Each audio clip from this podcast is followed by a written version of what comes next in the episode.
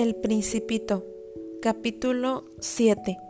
Escucha las preguntas y después contéstame por medio de un audio. 1. ¿Por qué crees que el principito preguntó si los corderos comen flores? 2. ¿Por qué se enojó el principito con el hombre? 3.